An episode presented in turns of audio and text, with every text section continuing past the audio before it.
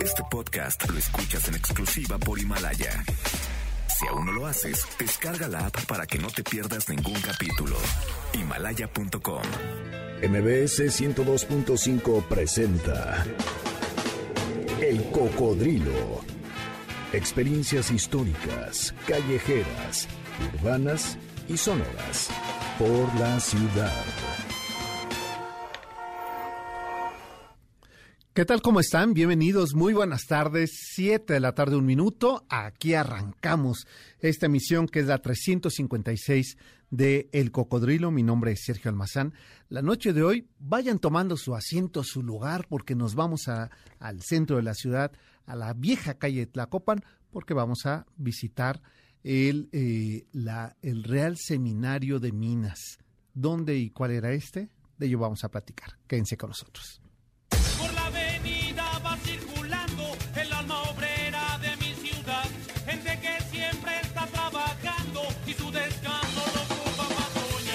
Súbete en el cocodrilo. Aquí arrancamos.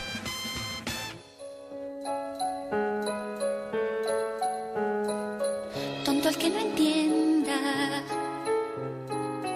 cuenta una leyenda que una hembra gitana conjuró a la luna hasta el amanecer. Llorando pedía al llegar el día de esposar un calé.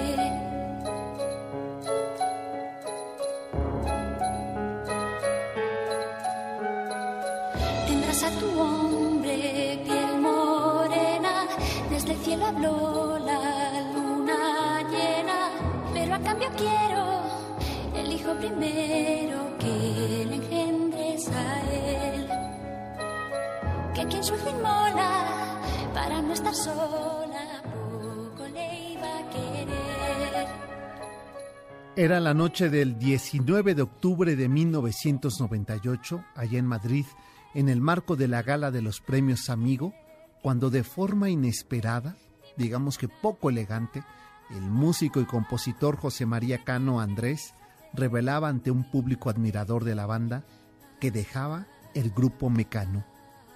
La declaración tomó por sorpresa a los dos miembros más de la banda hispanoamericana más importante de las últimas dos décadas del siglo XX.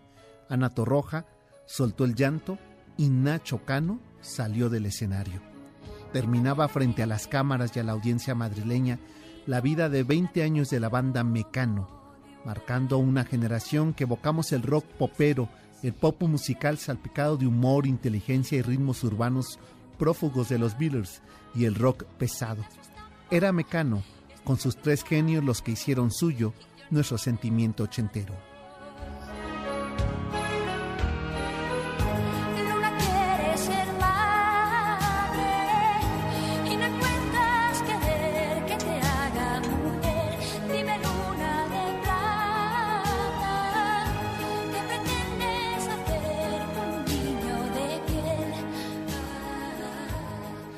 Ignacio de la Macarena Cano Andrés, el seductor y estrambótico guitarrista de la agrupación Mecano, le dio la otra cara a esta agrupación con sus composiciones lúdicas, rítmicas y urbanas, con el genio de un culebrón como hijo de la luna, me colé en una fiesta, la fuerza del destino, Marco a Venus, Barco a Venus, Ay qué pesado, Dalai Lama, Los Amantes, el 7 de septiembre hasta su propuesta musical al virus del VIH con el fallo positivo. Conocido como Nacho Cano, el madrileño que este próximo 26 de febrero cumplirá 57 años y es parte de la llamada movida española, con sus escasos 17 años, marcó el acervo musical madrileño con su tema Hoy no me puedo levantar. Con la nostalgia de los años 80 en que España nos trajo su movida madrileña a las calles y a los escenarios urbanos de esta ciudad que también hizo propio la noche de los destapes, esos destapes diversos de sus bandas y sus ritmos al estilo del rock mexicano, hoy festejamos, celebramos el cumpleaños 57 de Nacho Cano con sus temas, sus melodías y con esa movida al estilo de Mecano, haciendo votos porque siempre vivamos juntos.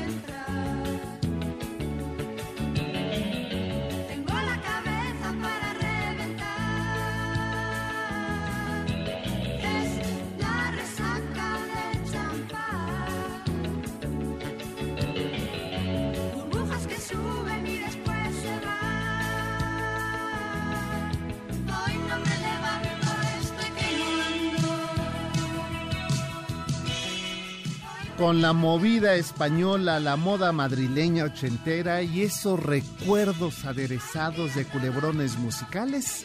Así lo recibimos a todos ustedes, ochenteros de corazón y de ritmo, que cantamos, que bailamos, que brincoteamos con esta banda que hizo lo propio, lo suyo, el escenario hispanoamericano una de las bandas más importantes, 150 millones de copias de sus discos se han vendido a lo largo de estos 30 años de que esta banda irrumpiera el escenario internacional, no solamente en Madrid, sino prácticamente en toda América y Estados Unidos. Hoy celebramos el cumpleaños de Nacho Cano, poco antes de que llegue su aniversario 57, con sus temas. Si ustedes quieren canciones de esta banda de Mecano, y saben qué, no importa que no sean de Nacho Cano las letras, lo que importa es esta banda y lo que le dio la banda a el, acervo musical hispanoamericano popero de los años 80. 51 66 102 5 es la vía de contacto para que ustedes llamen y pidan sus canciones de esta banda de Mecano que hoy estamos aquí redescubriendo, revisitando y recantando estos temas de Mecano. Les dejo con un poquito más de Siempre Vivamos Juntos, ya Nacho Cano como solista.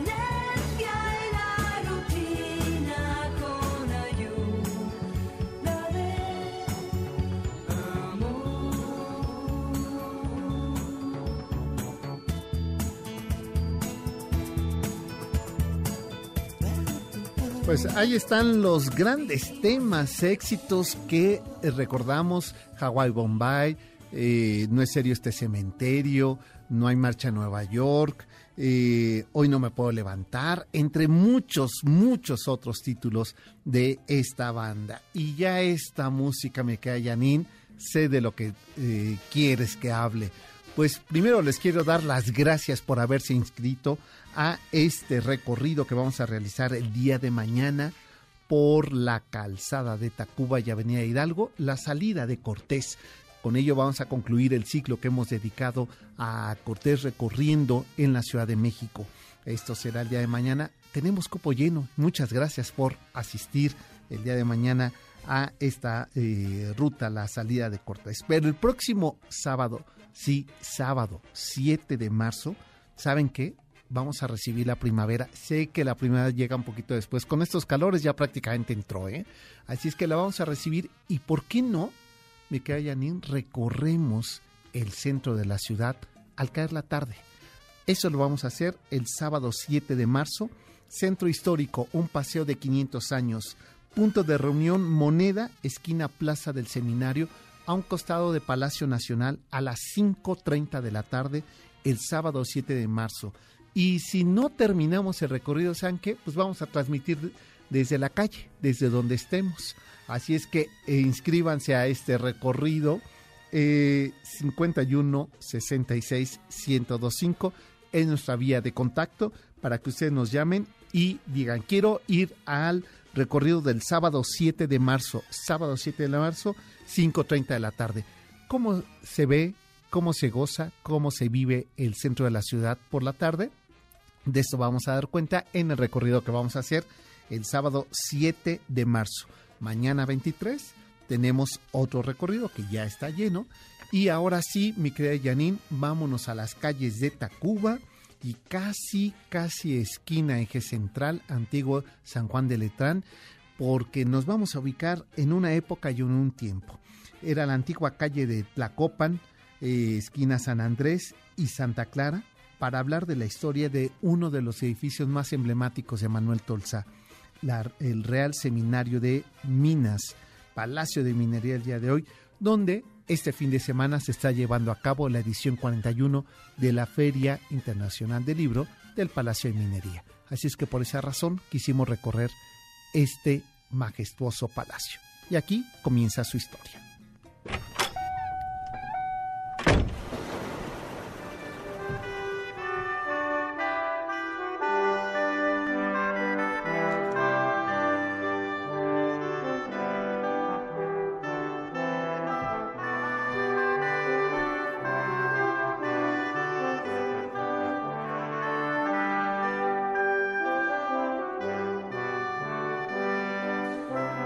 Cuando vamos cruzando de la Plaza Mayor rumbo al poniente y tomamos la famosa calzada prehispánica de salida, la de Tlacopan, antes de llegar a lo que es actualmente el eje central, eh, nos encontramos con una esquina, con una plaza que no podemos dar cuenta, que no imaginamos y no advertimos de que por esta antigua calzada prehispánica llegó a pasar rumbo a los baños de Chapultepec, Moctezuma II, que ahí en la esquina de Eje Central y Callejón de la Condesa y Tlacopan o Tacuba, es decir, donde está el edificio postal mexicano, la quinta postal, donde está el edificio de correos, ahí estuvo la casa de Tepuisco, es decir, Isabel de Moctezuma.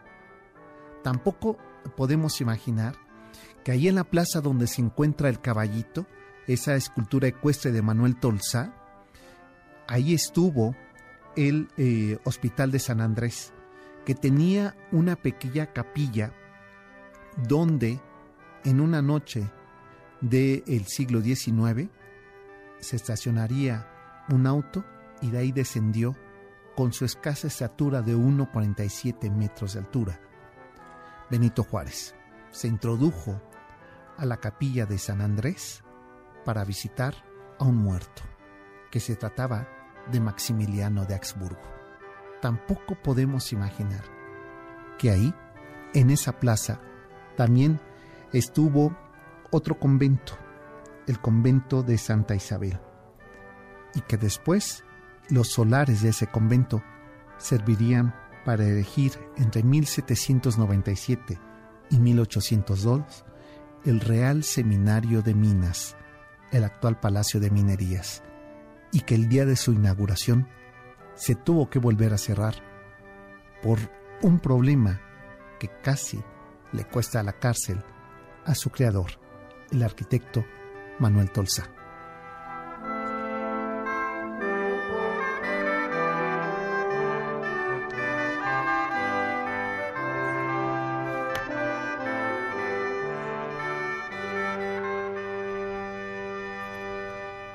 Pero ¿qué ocurrió después? ¿Cómo se llevó a cabo la obra de aquel palacio que estaba despidiendo el barroco y daba entrada al neoclásico? De ello vamos a platicar regresando de la pausa. Esto es El Cocodrilo, mi nombre es Sergio Almazán, MBS Noticias y hoy Palacio de Minería.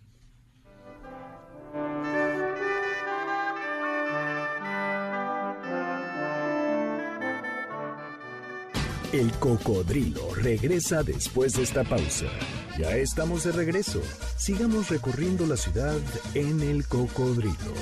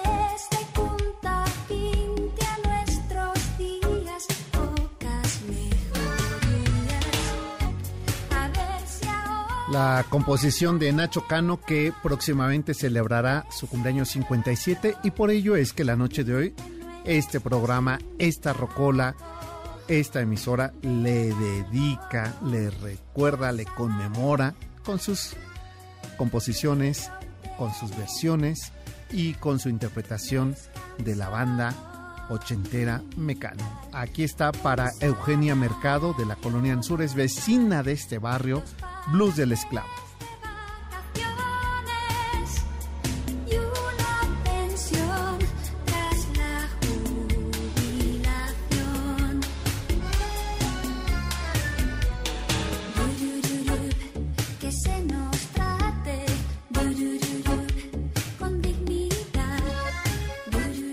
Y seguimos anotando sus peticiones musicales.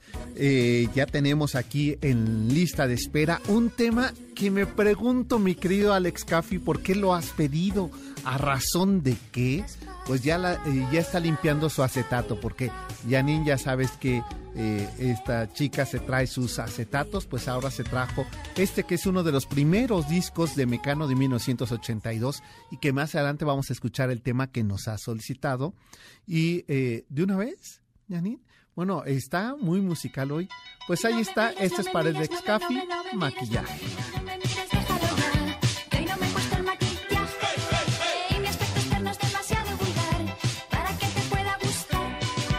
No me mires, no me mires, no me, mires, no me mires, no me mires, déjalo ya, que hoy no me he peinado la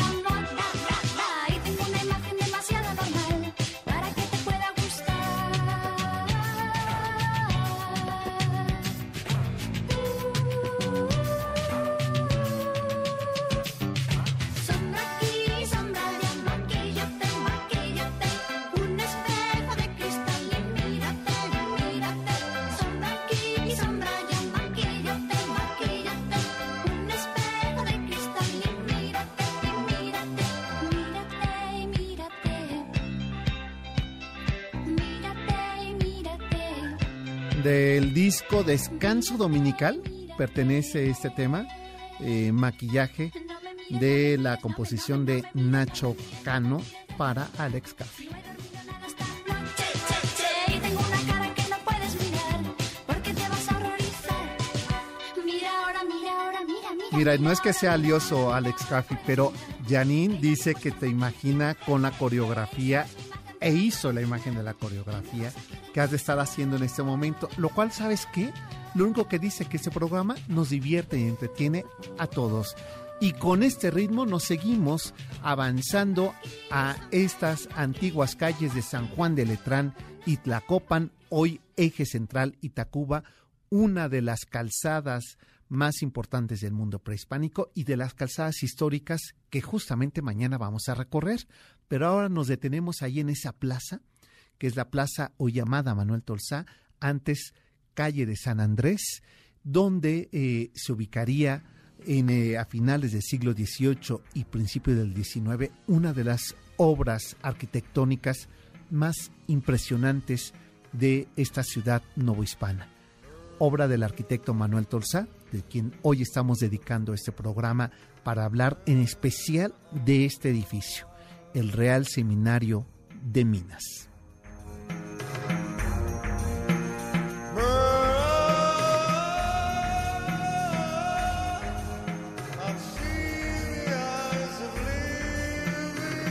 Si nosotros nos ubicamos en la plaza de Manuel Tolsá, donde se encuentra también otra de sus obras, pero esta ecuestre de la- eh, dedicada a Carlos IV, el famoso caballito, desde ahí, mm, eh, quedándonos el caballito de espaldas, podemos ver toda la obra arquitectónica de esta imponente eh, manufactura de eh, cantera blanca o cantera de Chiluca, que eh, corresponde a un estilo arquitectónico del neoclásico.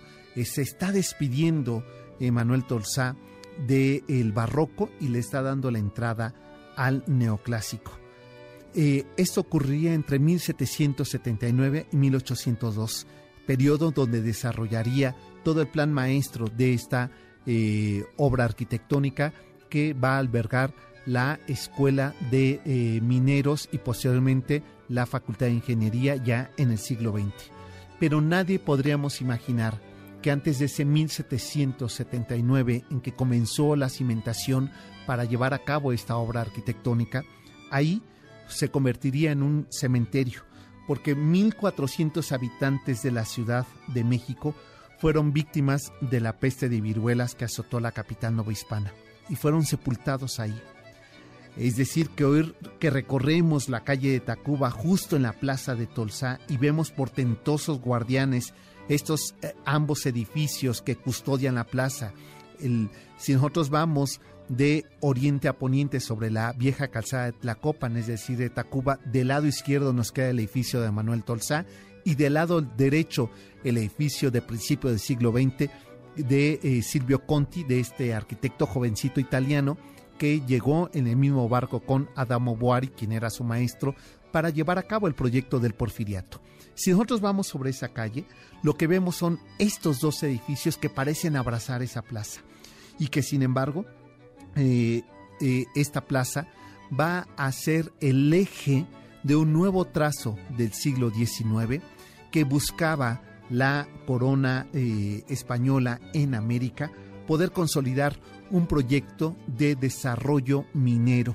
Hay que recordar que la Nueva España se convierte en la gran capital de la producción minera, por lo que era importante llevar a cabo este desarrollo de la nueva industria minera para el siglo XIX, cuando ya empieza a tener España una crisis económica y que el eh, llevar, extraer eh, minerales de la Nueva España le va a permitir, eso cree España, poder continuar con su desarrollo expansionista.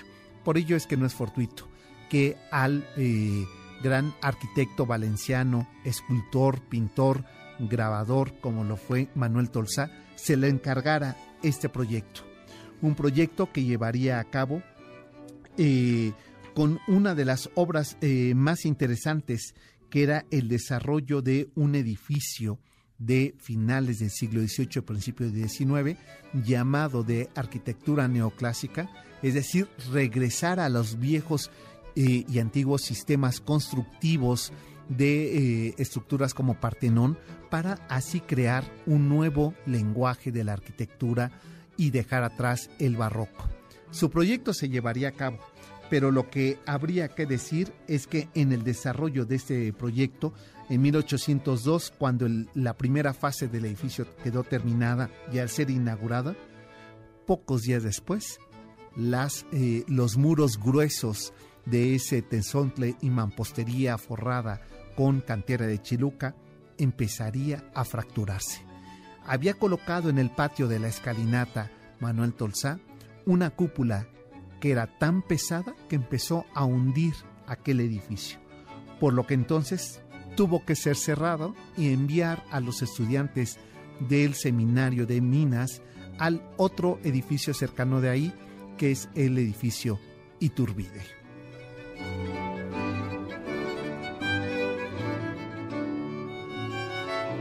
El arquitecto francés Antoine Villard, al revisar la obra que había hecho Manuel Tolsá, dijo, Manuel Tolsá es un enorme diseñador y proyectista, gran dibujante, pero no lo contraten como arquitecto.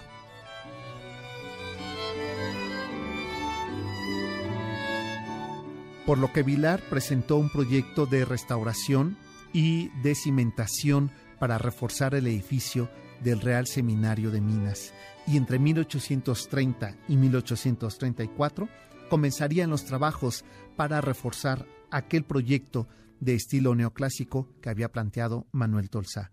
El colegio se trasladó temporalmente al viejo edificio de Iturbide y durante esos años se les fue añadiendo herrería de ventanales y una reja principal anexando el observatorio astronómico que si nosotros vemos de frente el edificio del Palacio de Minería, van a ver que donde termina ese triángulo que es el frontispicio, en la parte de arriba queda como un salón, que es justamente el eh, edificio, el observatorio que se le añadió en el proyecto del francés Antoine Villard.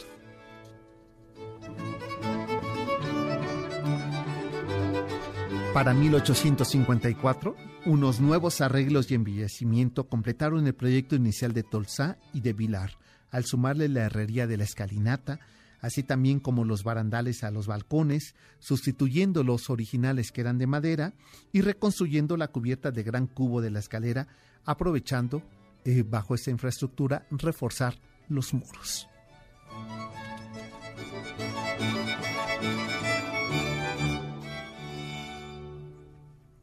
Vamos a hacer la pausa, ¿verdad, mi querida Janine? Y lo vamos a hacer con el tema que nos ha pedido Mary Shelley, ¿sí? Para su, eh, para su esposo Alfonso Jiménez. Y el tema es Tú, de la banda Mecano. Y con ello nos vamos a la pausa.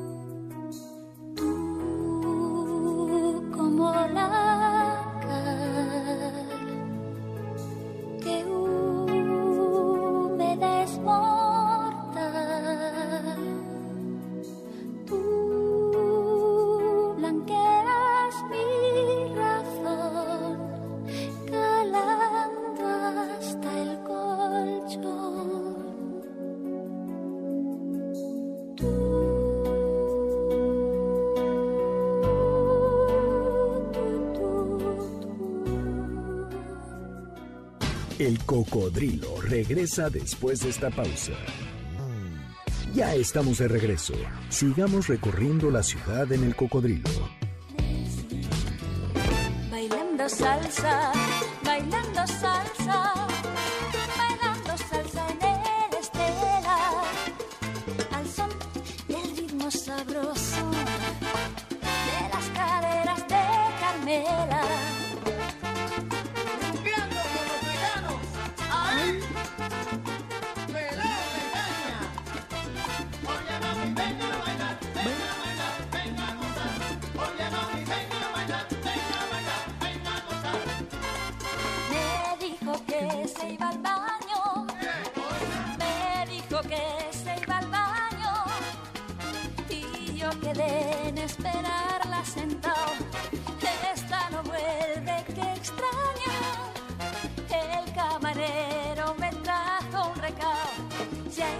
con Pedro al motobar.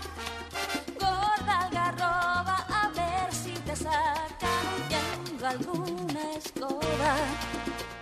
Esta es para la basurita, ¿verdad? Que nos la ha pedido Bailando Salsa del disco Dalai Lama de eh, es del año 97 y con este se cerraría el ciclo de Mecano y recuerdo verlos en su concierto en el Auditorio Nacional y cuando interpretaron este tema todos nos paramos del asiento. Así es que qué buena selección musical están haciendo esta noche. La playlist de esta noche ha quedado, mi querida Janine, que te tienen en friega limpio y limpio los discos, ¿verdad? Aquí está Mecano. Así celebramos el cumpleaños de Nacho. Que el buitre, el buitre que no corre.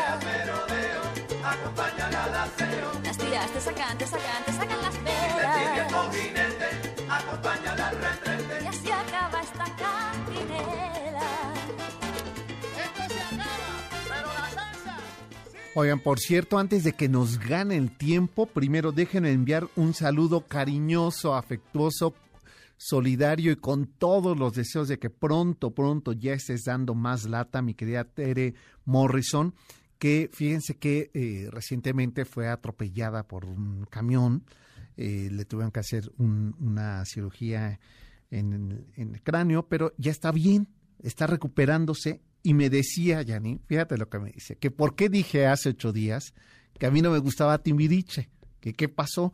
Pues sabes qué, lo que nunca, nunca, lo voy a hacer por ti, mi querida Tere, nunca pensé que sonaría la banda Timbiriche en este, en este espacio, pero claro, si crecí cantando, bailando en mis épocas esiacheras, esta banda, así es que esto va para ti, deseando de todo corazón que pronto estés al 100% de recuperada.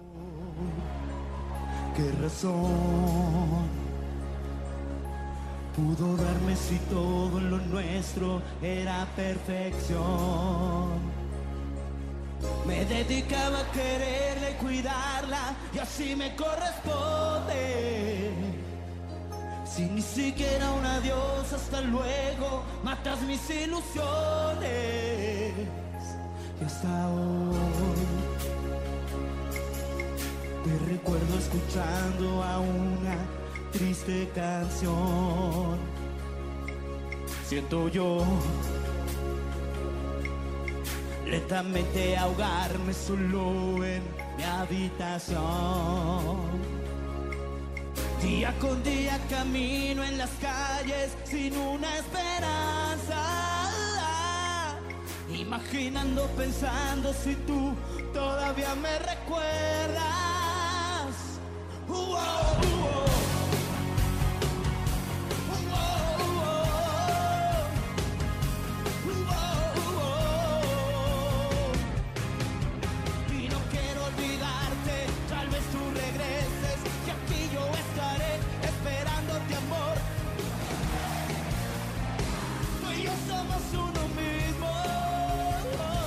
Que tampoco es para tanto, mi. Con ese pedacito satisfacemos a todo nuestro público Radio Escucha. Gracias por continuar con nosotros. Y también me preguntan por acá. Y si quiero repetir para presumir, dice Tere, a mi familia que me has dedicado una canción, pues lo único que tienes que hacer es entrar a himalaya.com y ahí descargar el podcast del programa. eh, te vas a, dice cocodrilo, ahí descargas el programa eh, descárgalo, escúchalo, escríbenos, compártelo y súmate a la comunidad del cocodrilo que cada vez somos más y que cada vez tenemos más interés por conocer, por recorrer y por disfrutar las calles de esta ciudad. Así es que ya lo sabes tú y lo saben todos ustedes que en himalaya.com pueden ustedes descargar el podcast de este programa. Así es que vamos a continuar, mi querida Janina, antes de que el tiempo nos gane. ¿Y te parece que antes de nuestra cápsula, que nos da tiempo todavía para un, ratito más de primero anunciar eso? Muy bien, Janine, muy bien, porque el próximo sábado 7 de marzo nos vamos a ir a recorrer el centro histórico. Vamos a hacer un recorrido turístico de 500 años de la Ciudad de México, comenzando desde la Plaza Mayor, lo que todo mundo conocemos como Zócalo, hasta Bellas Artes. Vamos a ir haciendo zigzag por sus calles, conociendo la historia de los edificios, de la arquitectura, de los personajes, anécdotas, eh, situaciones y momentos históricos que están marcados en las calles que a diario transitamos del centro de la Ciudad de México. Sábado, sí, será el sábado 7 de marzo a las 5.30 de la tarde. Vamos a darle entrada a la primavera, eh, viendo la ciudad, cómo empieza a caer su tarde, cómo los edificios cambian de tono gracias a... eh, y ya no va a hacer tanto calor a esa hora, así es que lo vamos a poder caminar con toda tranquilidad. Si quieren ustedes inscribirse, hágalo a Sergio arroba Sergio Almazán o llámele a Miguel al 51 66 1025 para que les reserve su lugar. Sábado 7 de marzo, 5.30 de la tarde. Miren, se van a comer al centro y luego caminan con nosotros. Así es que acompáñenos a este recorrido que vamos a hacer el sábado 7 de marzo por el centro histórico, un paseo de 500 años. Y ahora sí, mi querida Janine, vámonos, ya que estamos hablando de 500 años, ¿te parece que escuchemos nuestra sección 1520? ¿De qué habla esta, esta sección? Recuerden que el año pasado hemos revisado la llegada de Cortés, ahora este año estamos el periodo de resistencia. Y aquí vamos a hablar sobre Cuitláhuac, sobre los eh, tlatoanis y cómo se da este encuentro y desencuentro con los españoles. Así es que aquí les dejo la cápsula 1520, el año de la resistencia. 1520. La resistencia. Hace 500 años que el imperio mexica, el más importante de Mesoamérica, resistió la conquista de los españoles. 1520, el año de la resistencia. Cuitláhuac fue el penúltimo de los señores de Tenochtitlan y el opositor de su medio hermano Moctezuma II a recibir a Cortés. ¿Qué veía en los españoles que le causaba rechazo? Huitláhuac fue hijo de una princesa del gobernante de Iztapalapa y el onceavo hijo de Axayacatl, por lo que creció educado para gobernar, para la guerra y para los asuntos del imperio mexica. Como tal, tenía una posición privilegiada y un agudo sentido del poder.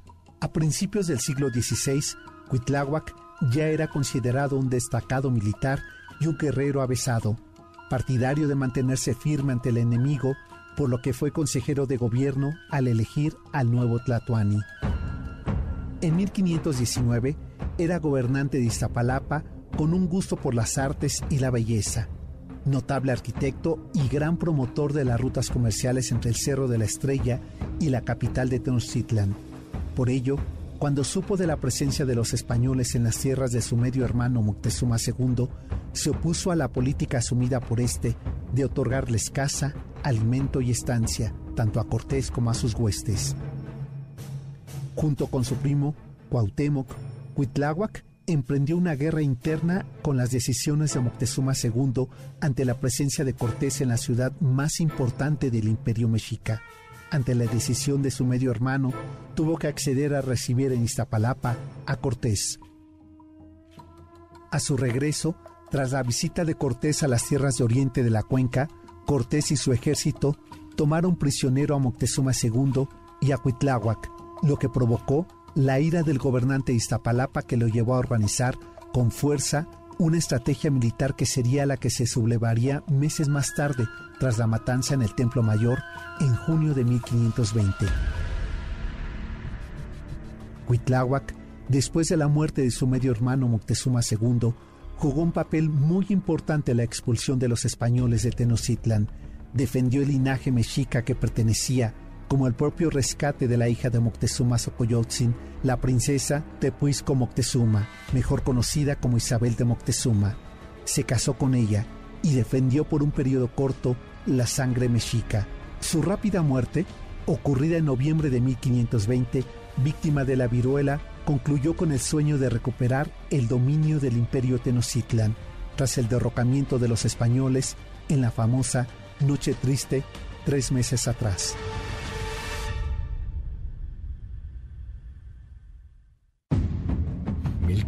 ...1520... La Resistencia.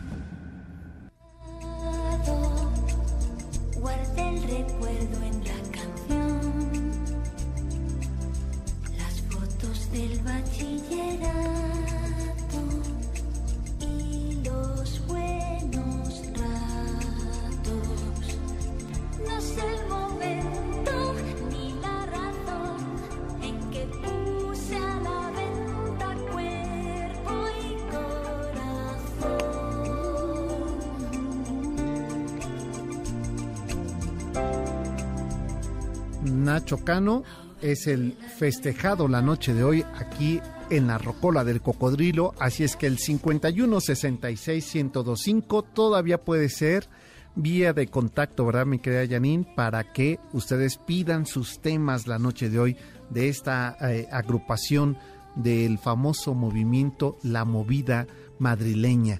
Este movimiento de no solamente el rock, donde también se incluye, por ejemplo, el cine de Almodóvar, es decir, el Polaroid, es decir, el color estridente, es decir, la ciudad de noche, es decir, la urbe y los jóvenes ochenteros, que es la herencia que tenemos gracias a los ritmos de esta banda de los hermanos Cano, de, eh, de José María y eh, por supuesto también de su hermano Ignacio. Pues vamos a la pausa, Abraham y queda Janine, y volvemos. Esto es el cocodrilo. Y ya para ir eh, cerrando el tema de hoy, que es el Palacio de Minería. Todavía pueden pedir sus canciones 51 66 105. Volvemos.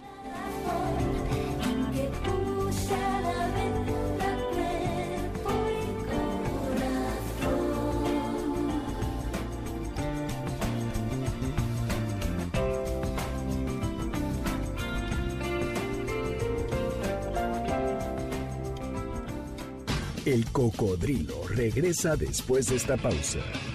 Ya estamos de regreso. Sigamos recorriendo la ciudad en el cocodrilo.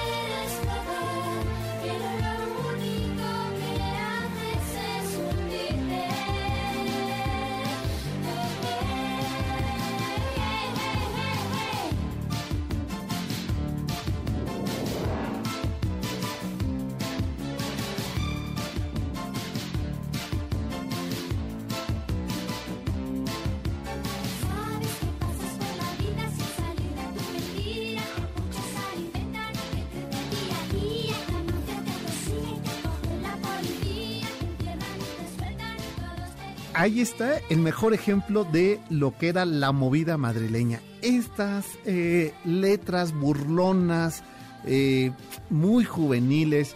Barco a Venus es el tema de, de las primeras composiciones de eh, Nacho Cano, que por cierto a su hermano le incomodaron que fueran parte del disco y que fuera parte de los sencillos a promover porque consideraba que eran bastante ñoñas.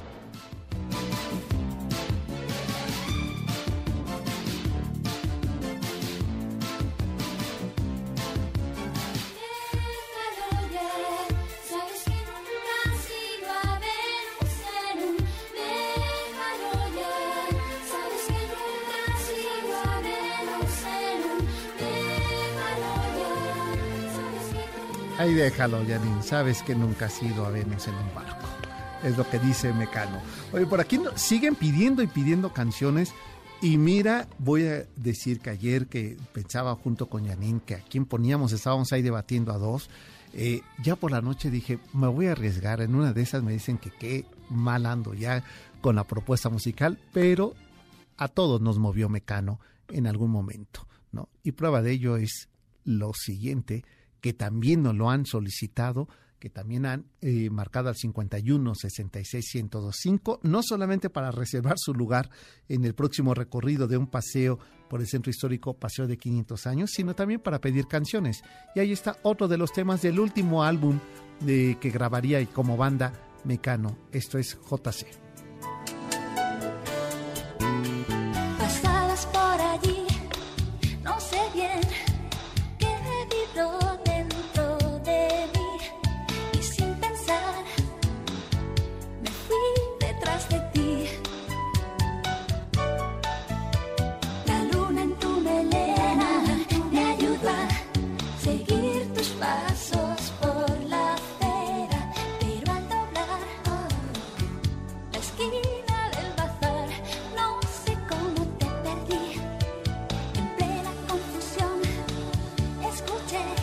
Nos lo pidió Roberto por eh, el Facebook, ¿verdad? Este tema de JC. Y bueno, pues nosotros eh, continuamos, mi querida Janine, antes de que nos gane el tiempo para ver si nos da chance de irnos con un, con un tema, ¿no? Eh, hemos estado hablando a lo largo de ese programa sobre uno de los edificios que inaugura el movimiento arquitectónico del siglo XIX. Y me estoy refiriendo al neoclásico eh, y este estilo arquitectónico o grecorromano, como se le llamaba también, eh, dominaría el siglo XIX y la entrada del siglo XX.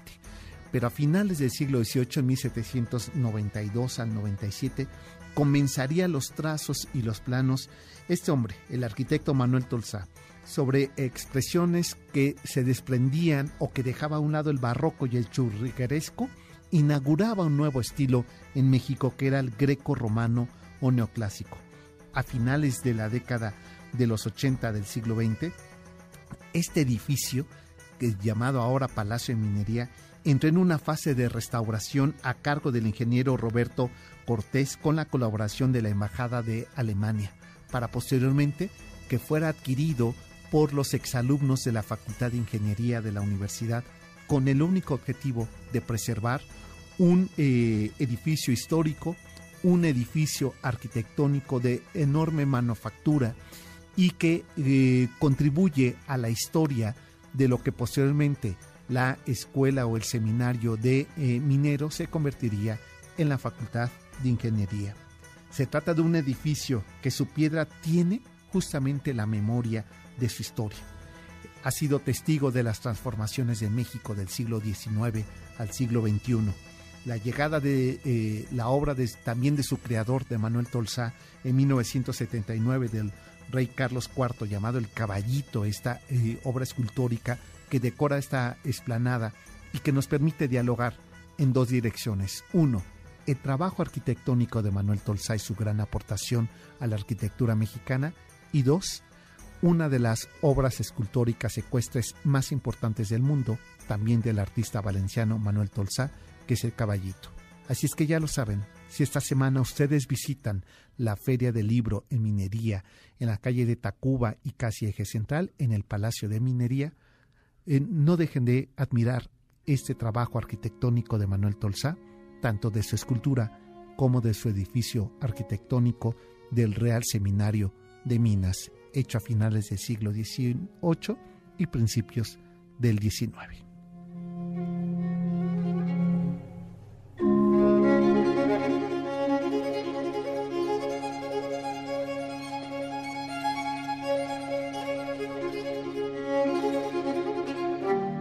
Antes de despedirnos, déjenme enviar saludos a Álvaro López, eh, a Luis Lelo de la REA, gracias por estarnos acompañando, que nos han, eh, ambos, tanto Álvaro como tú, Luis, nos han tenido muy abandonados en los recorridos. Dice que se va a apuntar para el recorrido del día 7 de marzo por la tarde, 500 años de la Ciudad de México. A Isela Carrasco, gracias también por eh, estar siguiendo la transmisión por Facebook Live en esta. a Yuli, que nos vemos a ver mañana en el recorrido. Israel Camargo, también saludos para ti. A Mayra Carolina dice que le encanta el programa, gracias. A Saraí Mae, muchas gracias. Eva Medina también te envió saludos. Eh, Alejandra Telles, que tú y yo conocemos, mi querida Janine, le enviamos saludos de parte de este equipo de producción, mi querida Ale. Eh, a Marcos Cerratos, eh, también saludos y gracias por eh, estarnos siguiendo. Dinora Rodríguez, Dice que hay una película de Madero que transmitieron en el Museo del Ejército, que si sabemos cómo se llama y cómo la puede conseguir, te prometo buscar el dato que no lo sé y te escribimos por aquí. A Vero Robles, gracias. Y eh, pues ya casi nos tenemos que despedir, ¿verdad? Oye, y ha llegado ya Checo San, ya está ahí. Eh, lo vi, pero me estoy haciendo loco porque no quiero que entre. Eh, uy, este tema. Pues mientras entra Checo San aquí a tomar eh, posesión de esta cabina, les dejo con un pedacito de este tema y ahorita saludamos a Checo San.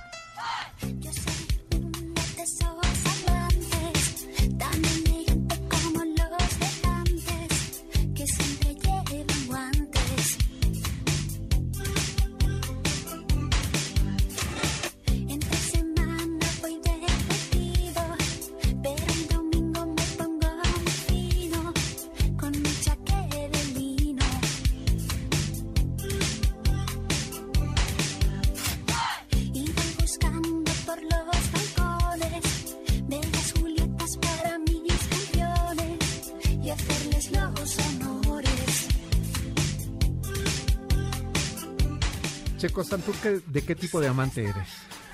Bandido. Bandido. Ah, sí, cómo no. Yo creo que no eres capaz ni de robar un beso. No, yo soy bien fresa, sí, no. Sí, no, no, te, no te creo. No, sí, lo mío, eh, como qué tipo de amante seré. Como, Como amante de la antigua. Eres- eso, eres De esos amante que todavía suelen mandar flores. Así es. Ese Sí, soy yo. Y, y besar la mano. Exactamente. de manita sudada. De manita sudada. La señorita tiene que ir del lado de la pared. Eh, ya sabes. Todas esas cosas, sí, de las buenas costumbres. Me- las que me enseñó mi mamá a, Ahí a por punta de nalgada. Tlalnepantla, ¿verdad? Ahí en ¿Dónde? Tlanepantla, de Tlalnepantla. Ombligo del mundo, centro del universo. del- así es. sí.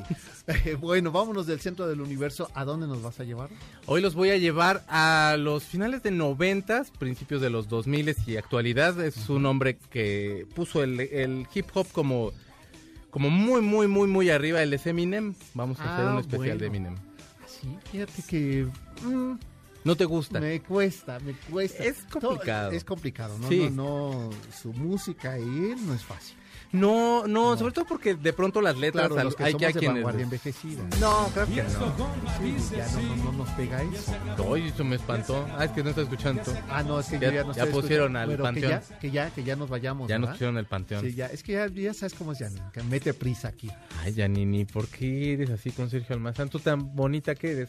Pues sí, pero tiene malos, malos modales. Ah, sí, Uh, te no trata muy sabes, mal Sergio uh, Almazán. No sabes. ¿Por qué te digo siempre Desde Sergio hace 20 Almazán? años. pues, o no sea, sé, te digo completo. Pues, Pues que no sé, es porque eres una figura de, de- de- de autoridad. tú. ¿Ah, sí será? Yo Pues pensé sí. que ya por edad también. Claro que no, eres... No, ¿verdad? Si tú eres más grande que yo. Claro, no, bueno, bueno, Bueno, sí, pero, por unas cuantas horas. Exacto, nada más. Oye, pues entonces vamos a escuchar esta banda. Te voy a dar el privilegio de la duda. Te voy a escuchar y seguramente, como me ha pasado en otros programas, terminaré diciendo qué razón tiene el sabio eh, melómano de Checosa. Hombre, muchísimas gracias por, por, por esos dos últimos adjetivos. No los, no creo que no me los merezco, pero te agradezco y espero que te guste. Sí, sí, sí. que, le de- que me des la oportunidad de convencerte. Oye, ya tendremos que ir preparando Nuestro especial. el de José Alfredo. Sí, por horas. favor. Sí, sí, dos, horas, dos horas de José Para Alfredo Jiménez. sufrir y con tequila y todo. Sí, no, nos traemos todo, así, ¿verdad? zarape y todo, Eso. Chabela Vargas de fondo Eso, también y todo, ya pues es que eran sí. amigos de borrachera. Muy bien, pues por lo pronto quédense ustedes con Checo San y ya toda su banda, todo su equipo aquí para hacer suya la noche de sábado. Muchísimas gracias, Sergio Almazán. Vamos a escuchar el avance informativo que aquí el niño problema nos está diciendo y empezamos a track por MBC 102.5. Este podcast lo escuchas en exclusiva por Himalaya. Si aún no lo haces, descarga la app para que no te pierdas ningún capítulo. Himalaya.com